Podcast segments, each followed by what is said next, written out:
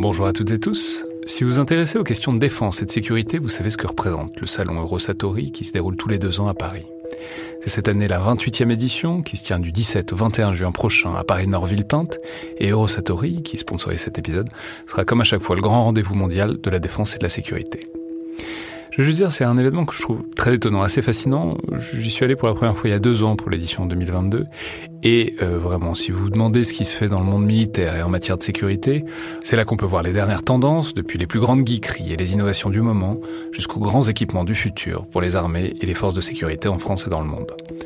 Bref, si vous intéressez de près à ce monde-là, c'est le moment de vous inscrire pour ce qui sera la plus grande édition de l'histoire du salon, avec plus de 1900 exposants et 60 000 visiteurs, vous pouvez le faire en allant sur eurosatori.com.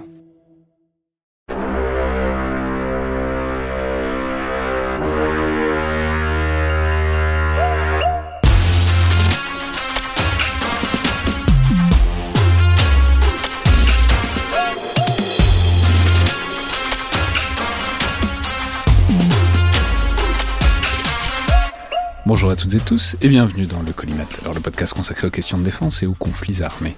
Un podcast associé au Rubicon et réalisé en partenariat avec le Centre des études de sécurité de l'IFRI et avec le soutien de la DGRIS du ministère des Armées.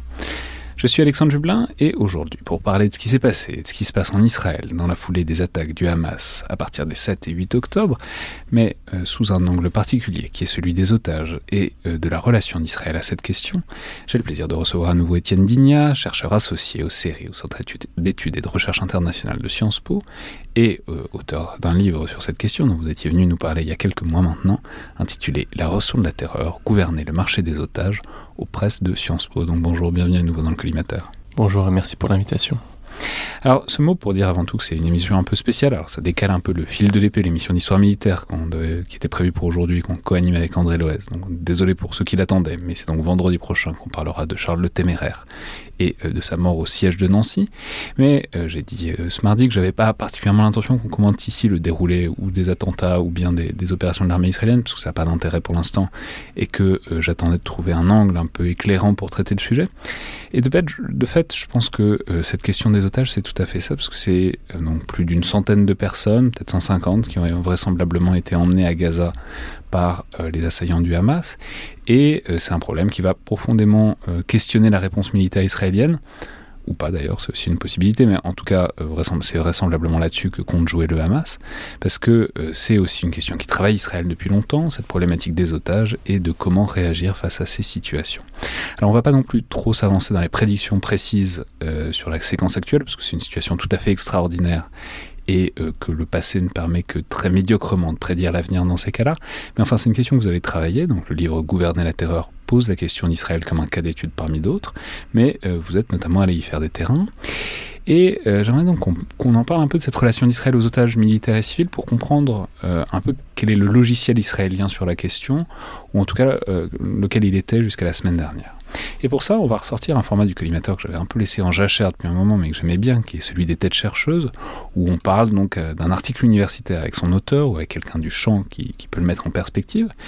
Alors, ça fait longtemps qu'on n'en a pas fait, simplement parce que j'avais pas trop d'idées d'articles intéressants à traiter comme ça, mais d'ailleurs je suis très ouvert aux suggestions, soit dit en passant.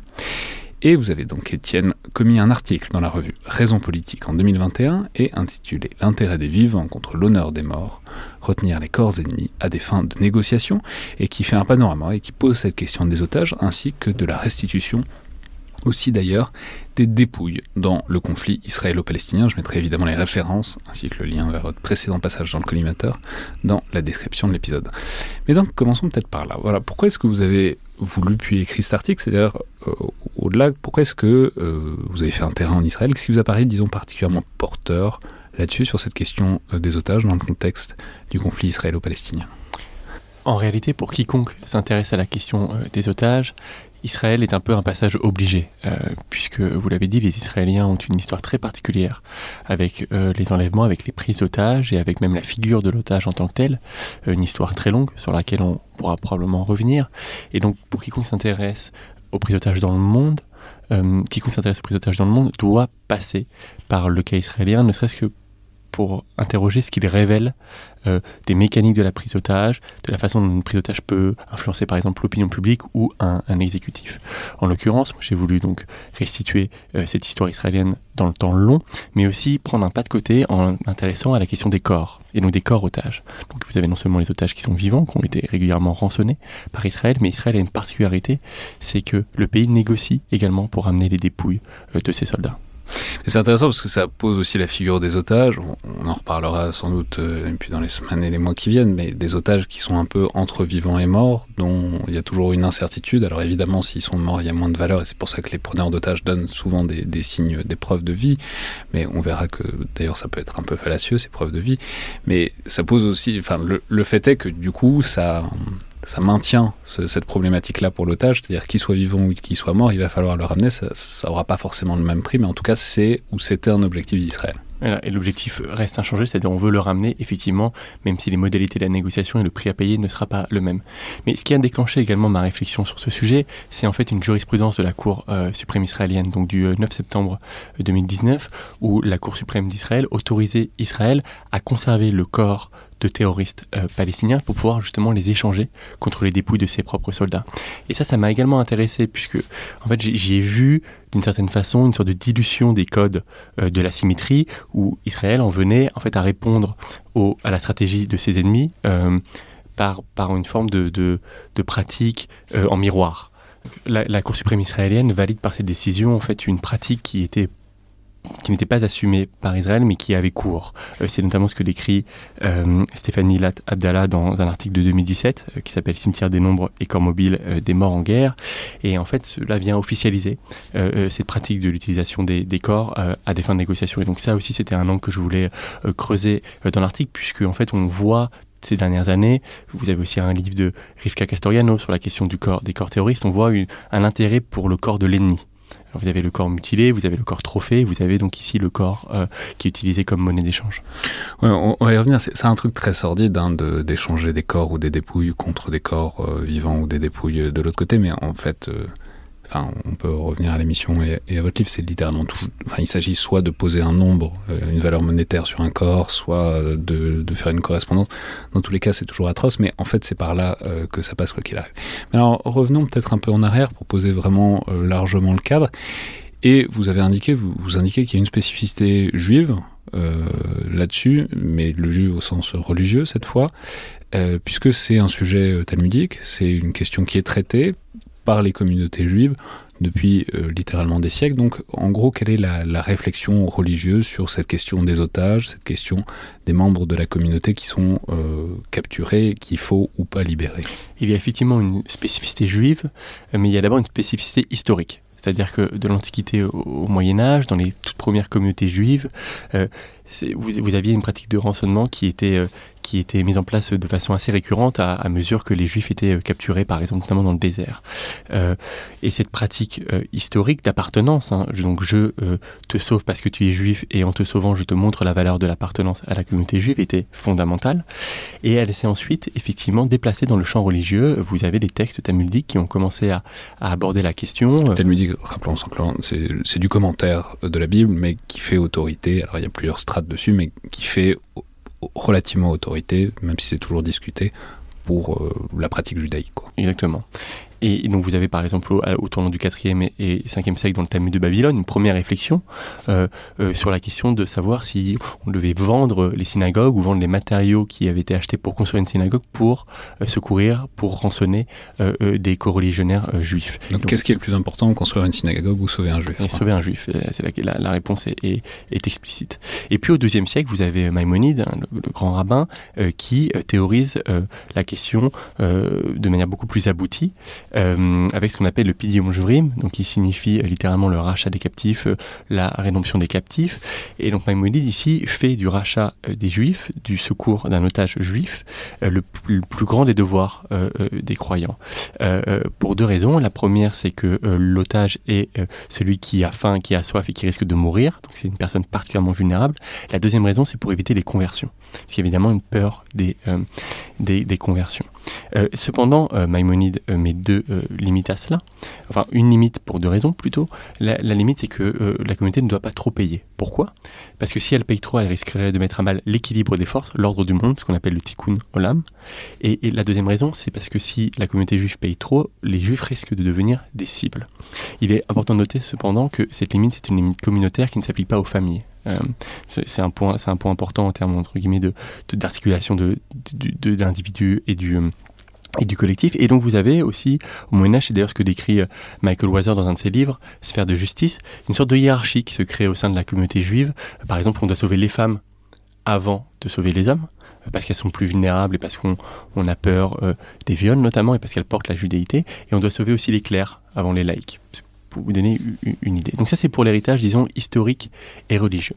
Et puis donc ça, ça Mais non, mais donc il y a quand même déjà un vrai souci de il faut le faire, mais en fait, en fait, il faut pas le faire non plus à n'importe quel prix. On accepte aussi l'éventualité que des juifs meurent en captivité, parce que c'est comme ça, qu'il faut pas il faut pas déséquilibrer les choses. Il y a quand même une raison à garder. Il faut s'arrêter un moment. Oui, ce n'est pas jusqu'au boutiste ni absolutiste, effectivement. Et en fait, Maïmonide, dans ce cadre-là, il pose les termes du débat. Il inscrit la question du rachat des captifs dans la culture juive, mais en même temps, il laisse assez, si vous voulez, de, de euh, il laisse assez de liberté euh, aux contemporains pour pouvoir faire leur propre, leur propre choix. Et donc ça, c'est ce qui concerne les juifs. Et donc évidemment, ensuite, la question juive se, déplace à la question d'Israël, de l'Israël contemporain. Et, je me souviens d'avoir discuté cette question avec Acha Kacher, qui est un philosophe euh, assez controversé en Israël, mais qui avait euh, rédigé le code éthique de Tzahal. Et lui me disait qu'en fait, les limites mises par Maïmonide pouvaient être élargies maintenant qu'Israël avait un véritable État, un État fort, et donc pouvait se permettre de faire de plus grandes concessions. Et lui m'expliquait que, et je pense que c'est effectivement vrai, en tout cas de, de ma propre connaissance, du sujet, que le critère de la judéité s'était aussi déplacé beaucoup euh, la critère du soldat. C'est-à-dire du soldat juif, mais aussi du soldat par exemple ruse. S'il si, fait partie de l'armée israélienne, il sera considéré euh, comme une personne à, à, secourir. Et, et, ça, ça, et, ça, ça, nous renvoie à une, une spécificité d'Israël, de l'Israël contemporain, qui est la question du service militaire obligatoire. C'est-à-dire qu'aujourd'hui, vous avez un service militaire obligatoire de 24 à 36 mois, et pour euh, faire accepter aux familles, aux pères, aux mères d'envoyer leur fils ou leur fille faire ce service militaire, vous avez d'une certaine façon un, contrat implicite entre Tzal et, et, les proches, qui est que Tzal fera tout pour secourir euh, les soldats qui sont, euh, qui sont capturés. Oui, mais c'est tout à fait intéressant aussi, parce que sans vouloir déjà rentrer trop dans le contemporain, ça, en fait, ça, ça floute les distinctions entre civils et militaires, notamment dans le discours, c'est quelque chose qu'on a vu on va pas trop entrer dans le détail de tous les trucs sordides qu'on a vus dans les premières heures, mais en fait, des gens qui étaient par exemple à cette rave party euh, à côté de Gaza, qui étaient tout à fait des civils là comme civils, on a vu réapparaître des photos d'eux euh, en uniforme militaire, ce qui évidemment, s'ils sont israéliens, ils ont tous euh, des photos d'eux en uniforme militaire parce que le service militaire est obligatoire, mais du coup, ça floute cette distinction et ça fait que du côté inverse, c'est-à-dire du côté des assaillants du Hamas, euh, toutes ces cibles peuvent, en les, tordant un peu, être considérées comme des cibles militaires. Mais oui, exactement. C'est un point important. En fait, il faut euh, être lucide sur le fait qu'en Israël, la question des otages est en vérité très hiérarchisée. Vous avez le soldat qui est en quelque sorte au sommet de la pyramide. Vous avez d'abord les femmes d'ailleurs. Et, les deux sont mêlés parce que je me souviens d'avoir eu des discussions à l'époque avec des membres de l'armée israélienne qui me disaient que leur plus grande crainte était qu'une femme soldate soit, soit euh, enlevée à tel point que parfois elle n'était pas mise dans des points euh, stratégiques où des enlèvements pouvaient euh, survenir. Ce qui n'est pas trop arrivé pour le cas. Enfin, on en reparlera. Il y a une longue histoire des enlèvements de soldats, mais effectivement, on l'avait pas eu pour l'instant. Non. Et, vous avez aussi une distinction, donc je vous l'ai dit, euh, à partir du moment où vous rentrez dans l'armée, peu importe votre origine, vous allez être probablement secouru de la même façon, mais par contre, euh, si vous n'êtes pas juif, euh, vous avez aussi un traitement qui est, objectivement, il faut le dire, il hein, faut le constater, qui est différencié. Vous, avez aujourd'hui à, Gaza donc un, otage, un bédouin qui s'appelle Hicham al-Sayed, et vous avez aussi un juif d'origine éthiopienne, qui est une communauté un peu à part en Israël, Avraham Mengistu, qui était retenu. Et de fait, on peut constater que l'opinion publique s'est certes mobilisée mais ne s'est pas mobilisé comme elle a pu se mobiliser pour d'autres pour d'autres personnalités comme euh, euh, Gilad euh, Shalit par exemple. Ah, vous voulez dire ça, qui sont retenus, de, qui étaient retenus bien avant les attaques de, du week-end dernier. D'accord. Depuis plusieurs années.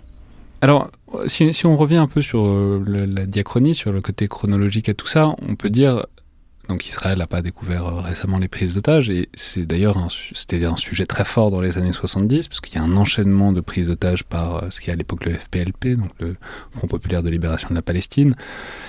Il y a Munich en 72 évidemment, alors ça, tourne court mais à la base c'était quand même mmh. censé être une prise d'otage parce qu'il était censé être exfiltré. Il y a Mahalot, qui est une école où il y a une prise d'otage. Il y a NTB, qui est un détournement d'avion. Mais là, ce qui est intéressant, et on va voir que ça tranche avec ce qui a, la séquence qui arrive après, c'est que à chaque fois, c'est des coups de force par Tsahal pour essayer de les libérer et c'est pas, on a, en tout cas quand on voit ça d'aujourd'hui, on n'a pas l'impression que la, sauvegarde absolue de la vie des otages soit la préoccupation première. On a l'impression qu'il y a une nécessité de, je sais pas si c'est euh, répondre, je sais pas si c'est couper court, je sais pas si c'est éliminer les assaillants, mais en tout cas il y a une nécessité euh, très forte d'attaquer plutôt que de négocier. Oui, mais il y a une différence fondamentale, c'est que là, vous avez un type de prise d'otage qui est particulier. Il faut rappeler que vous avez trois types de prise d'otage différents. Vous avez ce qu'on appelle les prises d'otage barricadées, donc vous euh, prenez des otages dans un bâtiment euh, qui est identifiable, par exemple au milieu d'une ville. Vous avez le détournement, donc le détournement d'un bateau et en l'occurrence d'un avion dans le cas d'NTB, et vous avez l'enlèvement.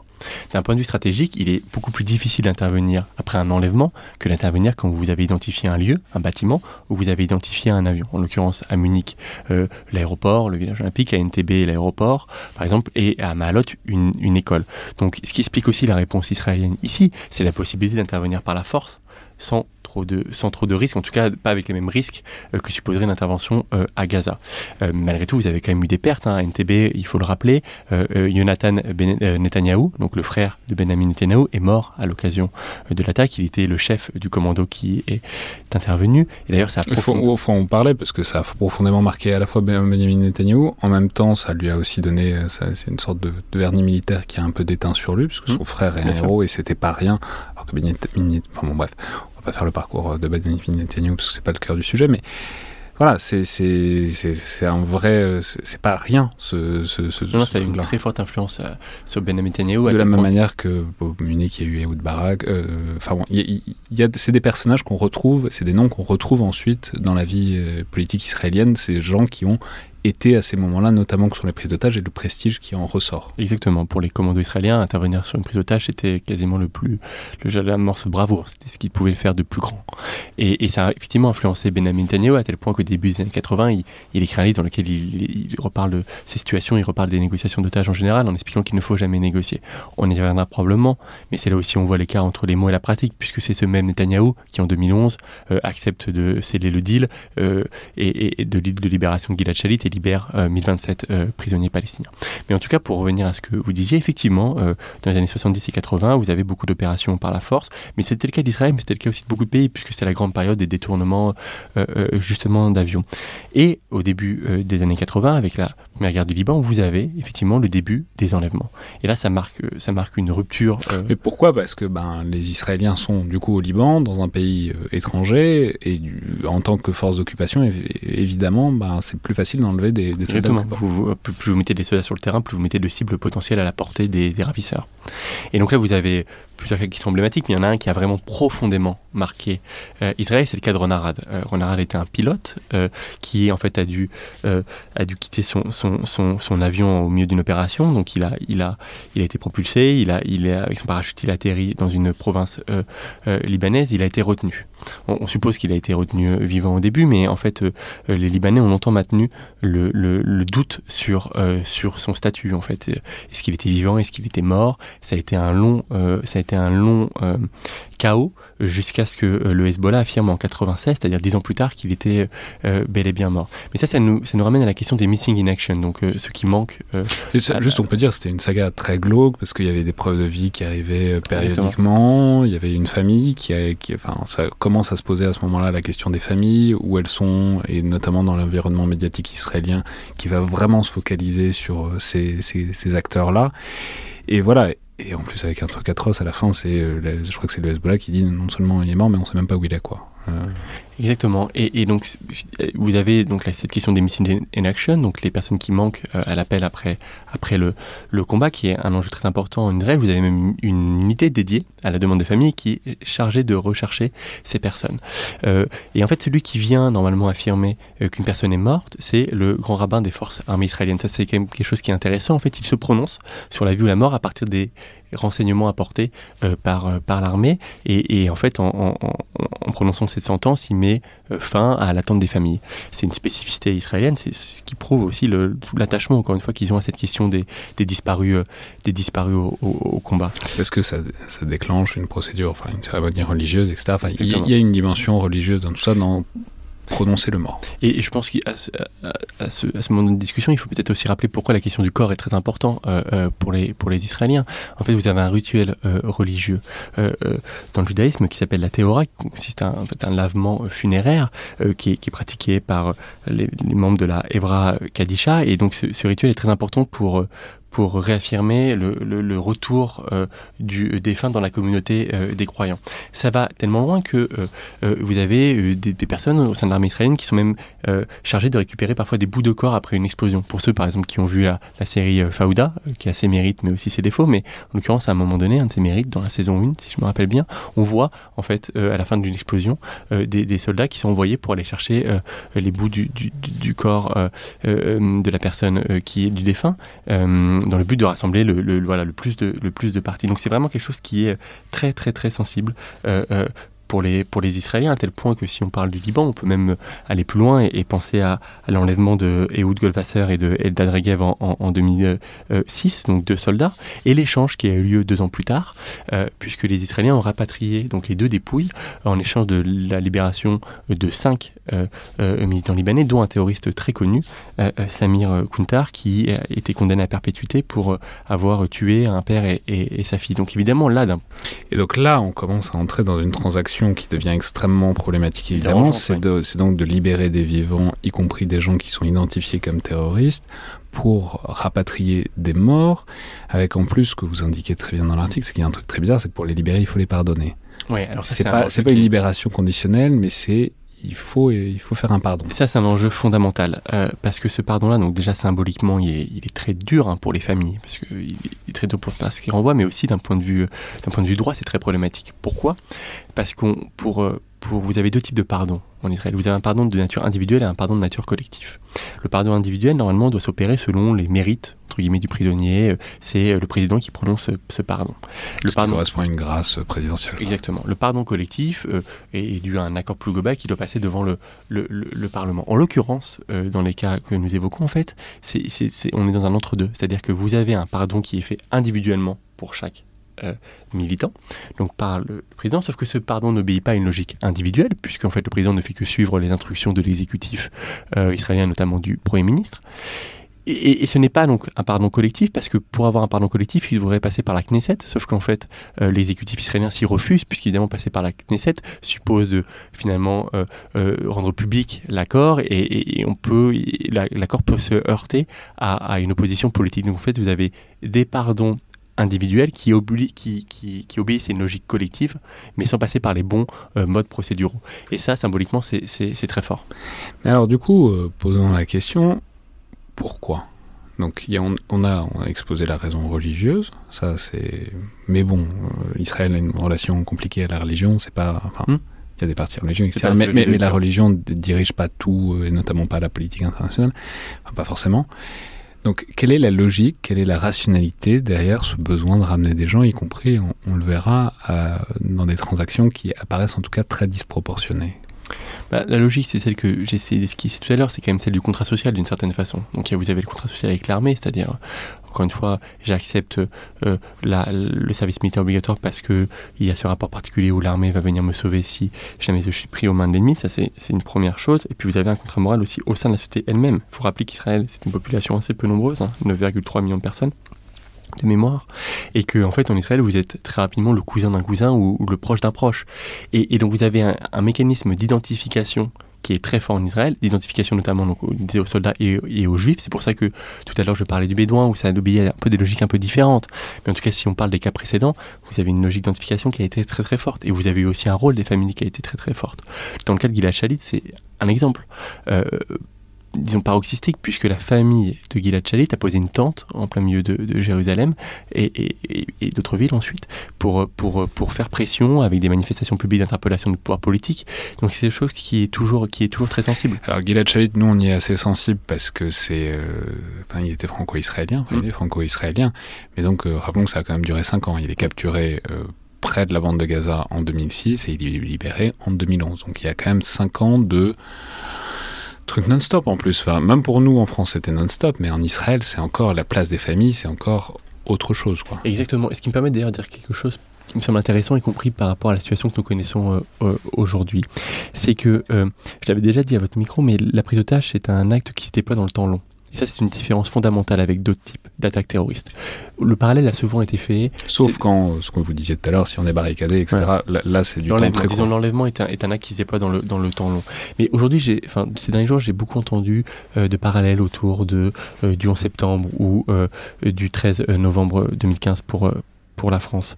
Euh, en vérité, euh, durant le 11 septembre ou, durant le, 13 euh, novembre 2015 et, les jours qui ont suivi, nous avons constaté les corps, la présence de corps, nous avons pleuré nos morts et nous nous sommes reconstruits.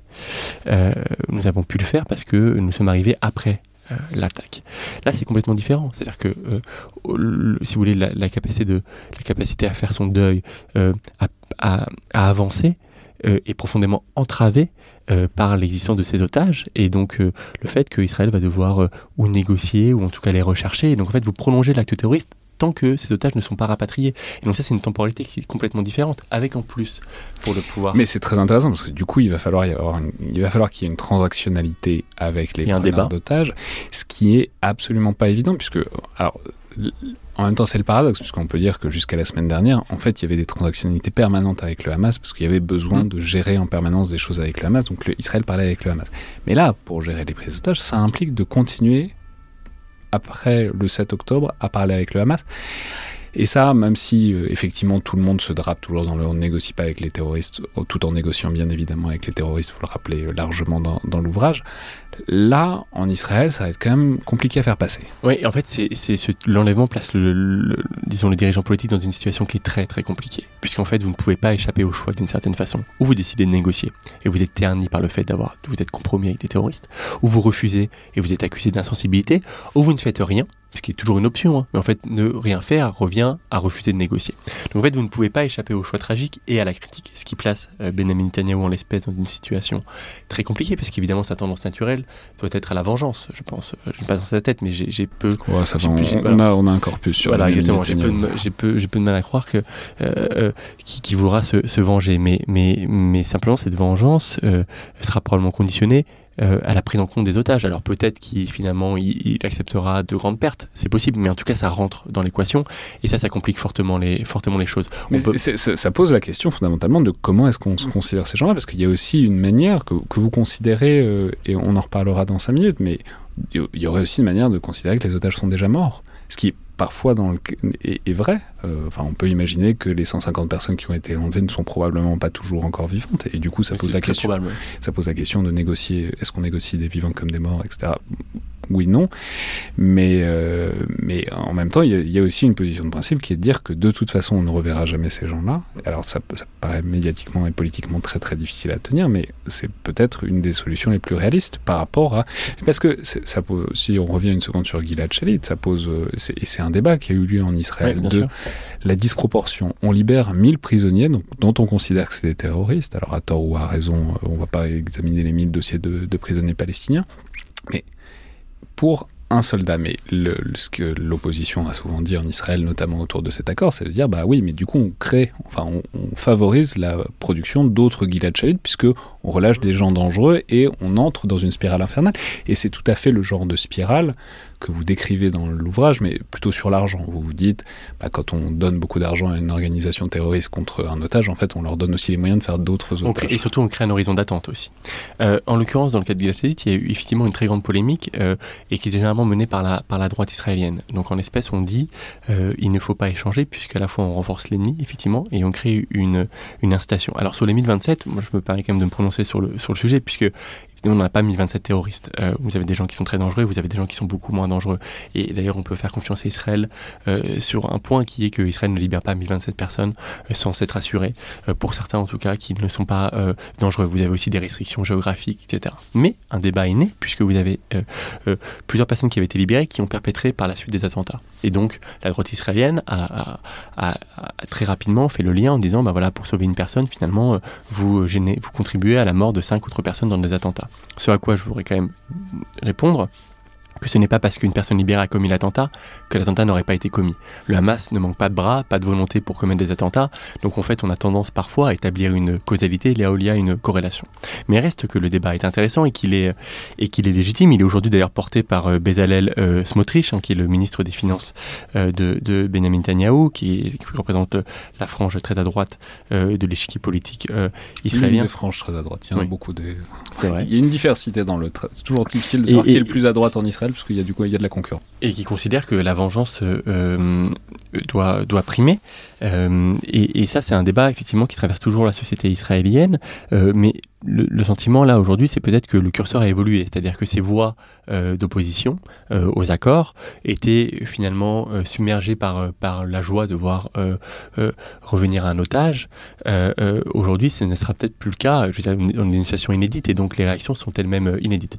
Il y avait eu aussi une polémique sur Chalit que je mentionne quand même, qui est évidemment portée par la droite, qui était, qui était celle de, et, ça, ça revient toujours quand on parle d'otages, c'est la question du blâme des otages. On avait reproché aussi à Chalit de ne pas s'être reproché à Chalit de ne pas s'être battu et de s'être laissé prendre en tant que soldat. Et là, on en revient aussi euh, au statut particulier du soldat, c'est-à-dire que une partie de la frange dure avait reproché à Chalit de, ne pas avoir euh, combattu. alors, il y a, tout ça ouvre vers un autre point qui est extrêmement important, dont absolument personne ne parlait jusqu'à il y a dix jours, mais maintenant euh, de plus en plus, et notamment grâce à vous parce que vous l'avez mis devant, c'est il y a une question spécifique qui est autour de la directive Hannibal, qui est un truc très controversé, qui apparaît apparemment au milieu des années 80, qui est pas vraiment reconnu, qui est tout à fait officieux, en tout cas jusqu'au début des années 2000.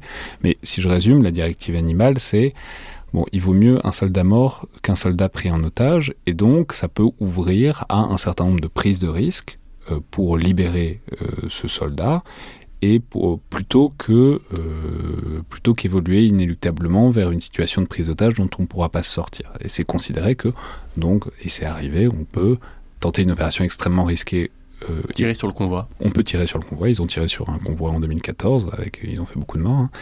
Mais plutôt que laisser le soldat être captif et partir dans ce roman feuilleton euh, extrêmement sordide pendant des années. Mais du coup, en fait, ça pose la question de pondérer la valeur de la vie du, de l'otage, alors soldat en l'occurrence, mais on verra par rapport à l'enfer que c'est, et l'enfer que ce sera sans aucun doute, euh, ces, prises d'otages, et le Hamas l'a déjà laissé sous-entendre, les exécutions vraisemblablement filmées, vraisemblablement diffusées, qu'on risque d'avoir pendant des années.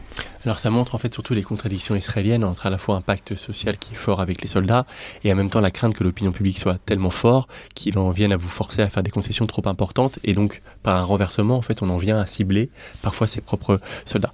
Euh, en fait la procédure Hannibal euh, peut être lue de deux façons. Donc pour rappel c'est une procédure qui n'a jamais été rendue publique euh, par l'armée, qui a été révélée par un travail journalistique par la presse en 2003 et qui daterait de 1986 après les enlèvements des soldats Joseph euh, Finge et Raphaël euh, Alchek. Euh, cette, procédure, elle dit qu'en cas de, capture d'un soldat, Israël pourrait, la pourrait bombarder le, convoi. À partir de là, il y a deux interprétations. Une interprétation, disons, soft et une interprétation hard. L'interprétation soft est plutôt restrictive du point de vue de la force. Elle dit qu'on peut bombarder le convoi pour créer un chaos de nature à permettre ou à l'otage de se sauver ou à l'armée israélienne d'intervenir. À partir de là, vous avez quatre résultats possibles. Ou le soldat fuit ou est récupéré vivant par Israël, première possibilité. Deuxième possibilité, son corps est récupéré par Israël. Troisième possibilité, son corps est gardé par les ravisseurs qui peuvent fuir de nouveau. Et quatrième possibilité, il est encore vivant aux mains des ravisseurs. Dans cette euh, interprétation soft, euh, seul le premier résultat euh, est, souhaitable. Donc vous allez limiter la force pour ne pas risquer de, de, tuer le soldat. La deuxième interprétation est beaucoup plus dure et elle est beaucoup plus permissive du point de vue de l'utilisation de la force. Vous prenez les quatre résultats. Encore une fois, l'otage peut fuir ou est récupéré vivant, son corps est récupéré par l'armée israélienne, ou alors son corps est aux mains des ravisseurs ou alors il est gardé en vie par les ravisseurs. Et là, les trois premiers résultats sont considérés comme positifs. Le seul résultat négatif, c'est d'avoir quelqu'un de vivant aux mains des ravisseurs. Parce qu'à minima, vous aurez, les ravisseurs n'auraient plus qu'un corps, et donc ça serait plus facile à, négocier. Et cette interprétation est validée par certains soldats qui ont déclaré eux-mêmes qu'ils préféraient être morts plutôt que de vivre aux mains euh, euh, de leurs ravisseurs, et donc d'être un poids pour Israël d'un point de vue euh, stratégique. Et donc c'est évidemment très intéressant de savoir finalement où, où, Israël passe le curseur. Moi, ce que je sais, c'est que la dernière utilisation en 2014 avérée, 1er août 2014, euh, tend à, privilégier une interprétation dure. Euh, donc vous avez c'est-à-dire même s'il meurt, c'est pas c'est, pas le pire qui puisse arriver. Exactement. Euh, en l'occurrence, on parle d'un, soldat ici, Adar Goldin, qui avait été capturé, emmené à, Gaza, dans la bande de Gaza. Israël aurait aurait bombardé le, convoi et, et aurait tué entre 100 et 200 Palestiniens dans ces conditions-là, selon les ONG. Dans ces conditions-là, on peine à comprendre comment, le, comment euh, Israël aurait pu vouloir respecter la vie de, l'otage. D'ailleurs, on n'a jamais retrouvé euh, l'otage à Dargoldin. Euh, évidemment, cette pratique, elle est très problématique à plusieurs égards. Elle est très problématique dans le contrat, je le disais, entre l'armée et le soldat, puisque vous tirez contre votre propre soldat, ce qui est en fait qui contrevient à tout principe d'immunité, ce qui contrevient aux normes premières de, de la guerre. Mais on voit bien la correspondance que ça pourrait avoir en cas d'invasion massive de la bande de Gaza, en cas de bombardement ultra massif, c'est-à-dire bon, il faut y aller à fond, il faut absolument détruire le Hamas, et euh, s'il y a des otages dans les cages du Hamas, s'ils si, essaient de s'en servir comme bouclier, etc., le plus important, c'est de mettre tout le monde hors d'état de nuire. Oui, mais là, c'est un peu différent, parce que dans le cas de la procédure, vous bombardez le convoi. Là, dans le cas que vous décrivez, vous, par exemple, vous ne vous empêcheriez pas de bombarder un bâtiment où il y a un chef du Hamas, même s'il y a des otages. du point de vue de la direction, c'est un peu différent. C'est-à-dire que euh, là, les otages sont, disons, un dérivé euh, par rapport à l'objectif principal. Donc le, premier problème, c'est ce problème-là, euh, de frapper ses propres soldats. Le deuxième problème, c'est évidemment un problème de proportionnalité, puisqu'on peut aussi dire que l'impératif humanitaire de secourir l'otage ou d'empêcher le Hamas d'avoir un, disons, un outil de négociation ne, ne, pourrait compenser la perte de 100 à 200 civils, étant donné en plus que d'un point de vue stratégique, vous renforcez le narratif euh, du Hamas et le sentiment d'injustice euh, euh, d'une partie de la, société palestinienne. alors, à quel point est-ce que, parce que là, donc c'est un truc qui n'est pas officiel tout à fait, mais à quel où il situe le logiciel israélien là-dessus? Ou en tout cas, où, est-ce qu'il se situait jusqu'à récemment? C'est-à-dire le débat public, en était où sur la question des otages? Est-ce qu'il y avait un relatif consensus sur cette ligne de fermeté Parce qu'on peut préciser par exemple sur Renarad, la, famille de Renarad avait été tout à fait pour un truc de fermeté, de dire c'est pas la peine de libérer, la dépouille c'est certes important, mais c'est pas la peine de libérer des gens dangereux pour ramener sa dépouille. Donc c'est aussi quelque chose qui existe. Je veux dire, les familles peuvent aussi avoir une position de fermeté, pas avoir une position absolument de libérer les corps euh, ou, les, ou les otages. Donc euh, voilà, où en était en quelque sorte l'état du débat public, si on peut parler de débat public en Israël sur cette question Il y a plusieurs choses. D'une part, il y a la ligne que j'ai décrite donc de euh, répartition entre d'un côté euh, des gens d'extrême fermeté, des gens plus ouverts, mais il y avait surtout aussi une grande fatigue. une grande fatigue après, après avoir constaté l'escalade des concessions euh, israélienne avec justement le point d'orgue, le cas de, de Gilad Shalit, à tel point d'ailleurs que les Israéliens ont mis en place euh, au, tournant des années 2010 euh, une commission qu'on appelle la Shamgar Commission, du nom de, de l'ancien président de la Cour suprême israélienne, qui avait pour but de fixer des lignes rouges. Les lignes rouges n'ont jamais été rendues publiques, mais ce qu'on sait par les sources qui ont été proches euh, du dossier, comme on dit, c'est qu'il y avait notamment l'idée qu'on allait changer maintenant un pour un, en tout cas qu'on allait se rapprocher d'une logique euh, euh, égalitaire dans l'échange, et qu'on refuserait dans l'avenir de rapatrier des dépouilles contre des libérations de prisonniers vivants. Donc il y a eu des tentatives. Oui, mais donc mettre des lignes rouges, ça veut dire être prêt à ce que la négociation échoue, et donc ça veut dire tout à fait se rapprocher de la perspective que les otages soient exécutés plus ou, de manière plus ou moins En tout cas, il y a eu cette tendance, mais de toute façon, dans les affaires d'otages, c'est toujours la même chose. C'est-à-dire que vous avez une fermeté dans les mots, euh, vous avez une fermeté en théorie jusqu'à ce que euh, l'otage soit pris. Et on voit bien, encore une fois, je le disais tout à l'heure avec Benjamin Netanyahu, c'est qui, en fait, ces lignes rouges, elles ont tendance à sauter finalement face à, l'exceptionnalité des cas. Là, aujourd'hui, ce qui est très compliqué, c'est que vous pouvez de toute façon pas maintenir euh, le, disons le, le différentiel dans l'échange tel qu'il existait. si aujourd'hui vous voulez échanger 100 ou 150 otages, disons même, même qu'il ne reste que, je sais pas, 50 otages vivants, vous ne pouvez pas les échanger sur les bases euh, d'un pour mille, puisque ça reviendrait à libérer tous les prisonniers palestiniens et même beaucoup plus. C'est-à-dire vous devriez faire d'autres types de concessions. puis il faudra faire des prisonniers pour pouvoir les libérer, ce qui n'est ce qui, ce qui pas c'est pas tout à fait exclu que. Non, mais, parce que ça, peut arriver, ça, peut arriver. et ça a été fait. Il y a une jurisprudence euh, israélienne qui disait en fait, il faut pas le faire. parce exactement. Ils ont fait ça à un moment au Liban et en fait, ils ont fini par décider que c'était pas une bonne idée de faire des prisonniers juste pour, pour pouvoir, les rééchanger. Non, bien sûr, vous avez raison de le, le, dire. Et, euh, et, donc, sur ces bases-là, de toute façon, l'amplitude de la prise d'otage euh, euh, euh, met à mal en fait toutes les, toutes les logiques précédentes. Donc là, à partir de ce moment-là, vous avez trois possibilités. Ou vous négociez sur des bases plus restreintes et vous acceptez le principe de la négociation modulo euh, le, la grande tension qui est en Israël aujourd'hui et le, le, le, grand désir de vengeance, c'est une première option. Et le fait que donc il faut parler le fait qu'il faut parler, exactement. Ce qui n'est pas évident du tout à ce stade. Pas du tout. Euh, vous avez aussi l'option de, de la force. Euh, mais là, pareil, c'est extrêmement compliqué. On parle de Gaza, qui est une des villes les plus d'une des zones les plus densément peuplées au monde. On parle d'un réseau souterrain où sont probablement cachés les otages. On parle d'unités spécialisées euh, qui s'occupent euh, de la gestion des otages, de, leur, de les cacher, voilà, et de les exfiltrer potentiellement. on parle du Hamas, mais potentiellement aussi du djihad islamique hein, dans les ravisseurs. Vous avez aussi peut-être deux groupes différents. et donc c'est évidemment très très compliqué. Et vous avez aussi une troisième option qui est de perdre la trace des otages. Et ça, on l'a dit pour Ron mais c'est aussi possible vous pouvez avoir, tout est possible, des otages qui euh, sont exfiltrés vers l'Égypte. Pourquoi pas? Je veux dire, par un tunnel, par plein de choses. Euh, donc moi, je pense qu'un des risques aujourd'hui, quand on parle de la question des otages, c'est de la penser en un bloc. De penser qu'en fait, tous les otages vont être soumis euh, à la même politique israélienne selon moi, c'est fort probable que Israël puisse négocier pour des femmes ou des enfants, par exemple, euh, mais euh, euh, si elle mène une opération de terrain, puisse aussi retrouver des corps ou des, des otages vivants et les rapatrier, mais par la force. Et, et encore une fois, je disais, perdre, perdre, perdre d'autres. Donc il, faut éviter de penser, je pense, cette question de manière, disons, d'une manière... unique. en tout cas, ce qui est certain, c'est que le Hamas l'a pensé d'une manière assez univoque, qui était qu'ils avaient intérêt à le faire. Alors, vous, on comprend bien pourquoi, mais enfin bon, c'est un peu nouveau, quoi. Enfin, je veux dire, ils sont quand même arrêtés. Enfin, manifestement, ils avaient aussi envie de faire beaucoup de victimes et de faire des massacres, etc. Mais il y a eu, c'était manifestement un objectif stratégique de euh, avoir ces otages à partir d'une compréhension vraie ou fausse de l'État israélien, qui est que quoi qu'il arrive, ce serait un levier efficace euh, sur la réponse israélienne. Oui, sachant que le Hamas et le Hezbollah ont régulièrement appelé leurs combattants à prendre des, otages qu'ils avaient par le passé euh, euh, creusé des tunnels pour pouvoir accéder aux zones où se trouvent des militaires ou, des civils, mais en l'occurrence souvent des militaires. En fait, il y a quatre intérêts principaux hein, pour le Hamas, pour les rappeler, c'est euh, un évidemment la terreur, et ça a très bien fonctionné, c'est-à-dire qu'avec les images de ces gens qui sont ramenés dans la bande de Gaza. La deuxième, c'est d'avoir un outil de négociation, on l'a, on l'a longtemps développé. Le troisième, c'est de pouvoir servir des otages comme des boucliers humains, si tant est que ça marche. Hein. Peut-être que les Israéliens en feront peu de cas et, et continueront à bombarder.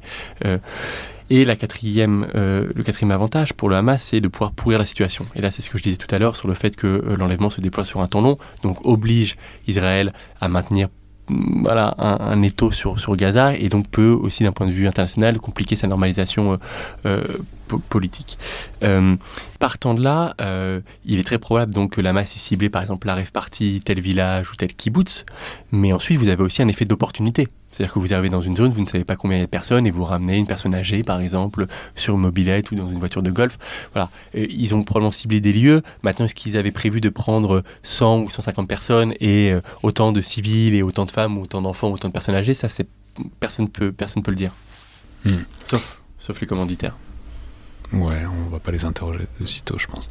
Du coup, ça ouvre aussi les perspectives. Donc là, on a parlé un peu des perspectives politiques, euh, mais en même temps, tout est le temps est un peu suspendu là-dessus et suspendu aussi à la réponse israélienne, au tour que ça va prendre et à la manière dont le Hamas va ou pas euh, weaponiser en quelque sorte euh, ses otages et, à quelle échéance. Mais simplement, est-ce que, alors vous n'êtes pas non plus un spécialiste de, de libération d'otages en tant que tel du point de vue militaire, mais voilà, est-ce qu'on peut hum, Comment il s'y prendrait pour euh, libérer ses otages sans qu'ils soient euh, tous euh, exécutés avant, sachant que le Hamas a évidemment intérêt à les garder en vie dans une certaine mesure, mais en même temps, s'il y a une invasion massive de Gaza, peut-être pas tant que ça. Enfin voilà, quelle perspective vous envisagez pour Israël, perspective même très pratique, quoi?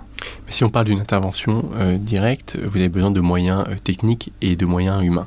Sur les moyens techniques, vous pouvez utiliser des drones, mais là encore une fois on parle d'une zone qui est très densément peuplée, à moins que les otages soient exfiltrés vers le sud de la bande de Gaza ou en Égypte où là vous pourriez avoir une action, c'est difficile d'utiliser les, drones puisqu'encore une fois on l'a dit ils sont, ils sont cachés probablement dans des souterrains. Même chose donc pour les caméras euh, euh, thermiques. Vous pouvez, vous pouvez utiliser potentiellement les images qui sont transmises par le Hamas, mais là encore, le Hamas est plutôt prudent. Ils ont transmis des images au tout début, ce qui a permis de provoquer une Au tout début, c'était quand même un truc étonnant. si j'étais combattant du Hamas, je ne sais pas si je me prendrais en selfie avec des otages, parce que je sais pas.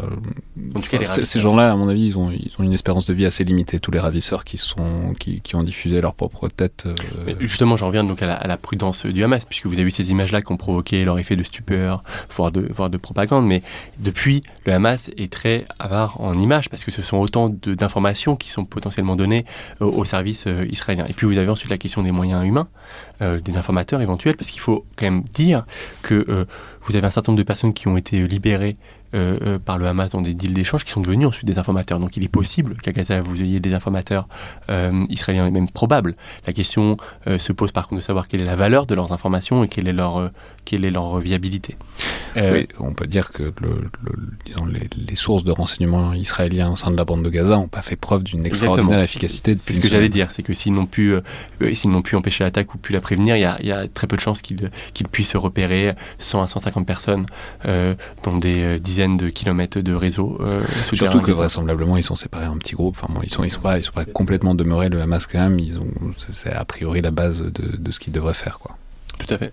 Et par ailleurs, euh, si évidemment Israël n'a pas envie de parler au, Hamas, ce qu'on fait dans ces cas-là souvent, c'est qu'on essaie de trouver des tierces parties euh, pour parler sans se parler.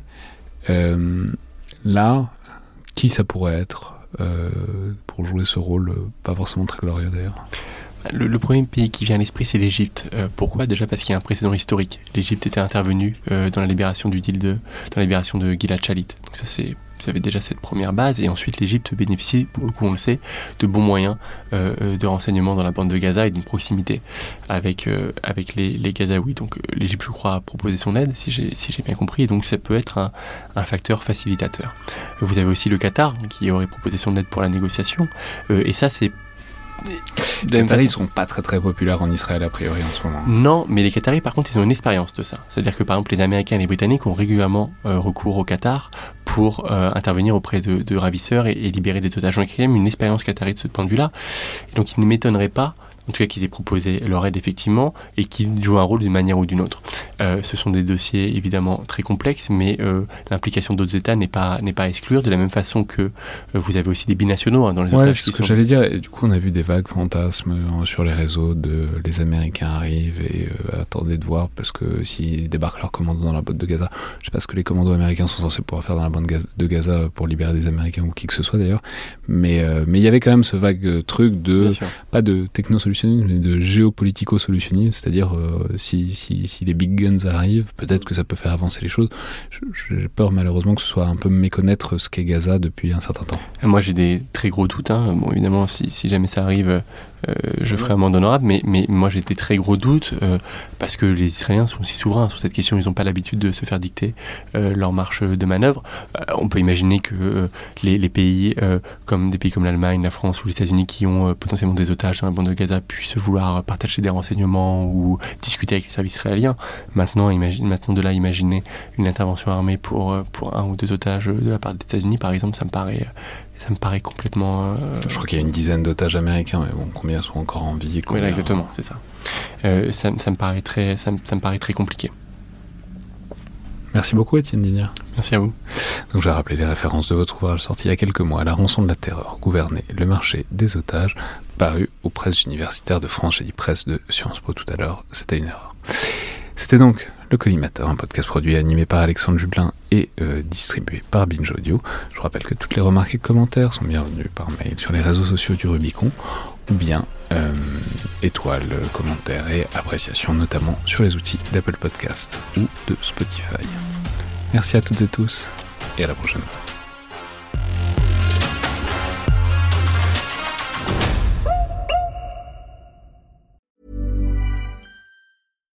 Why don't more infant formula companies use organic, grass fed whole milk instead of skim?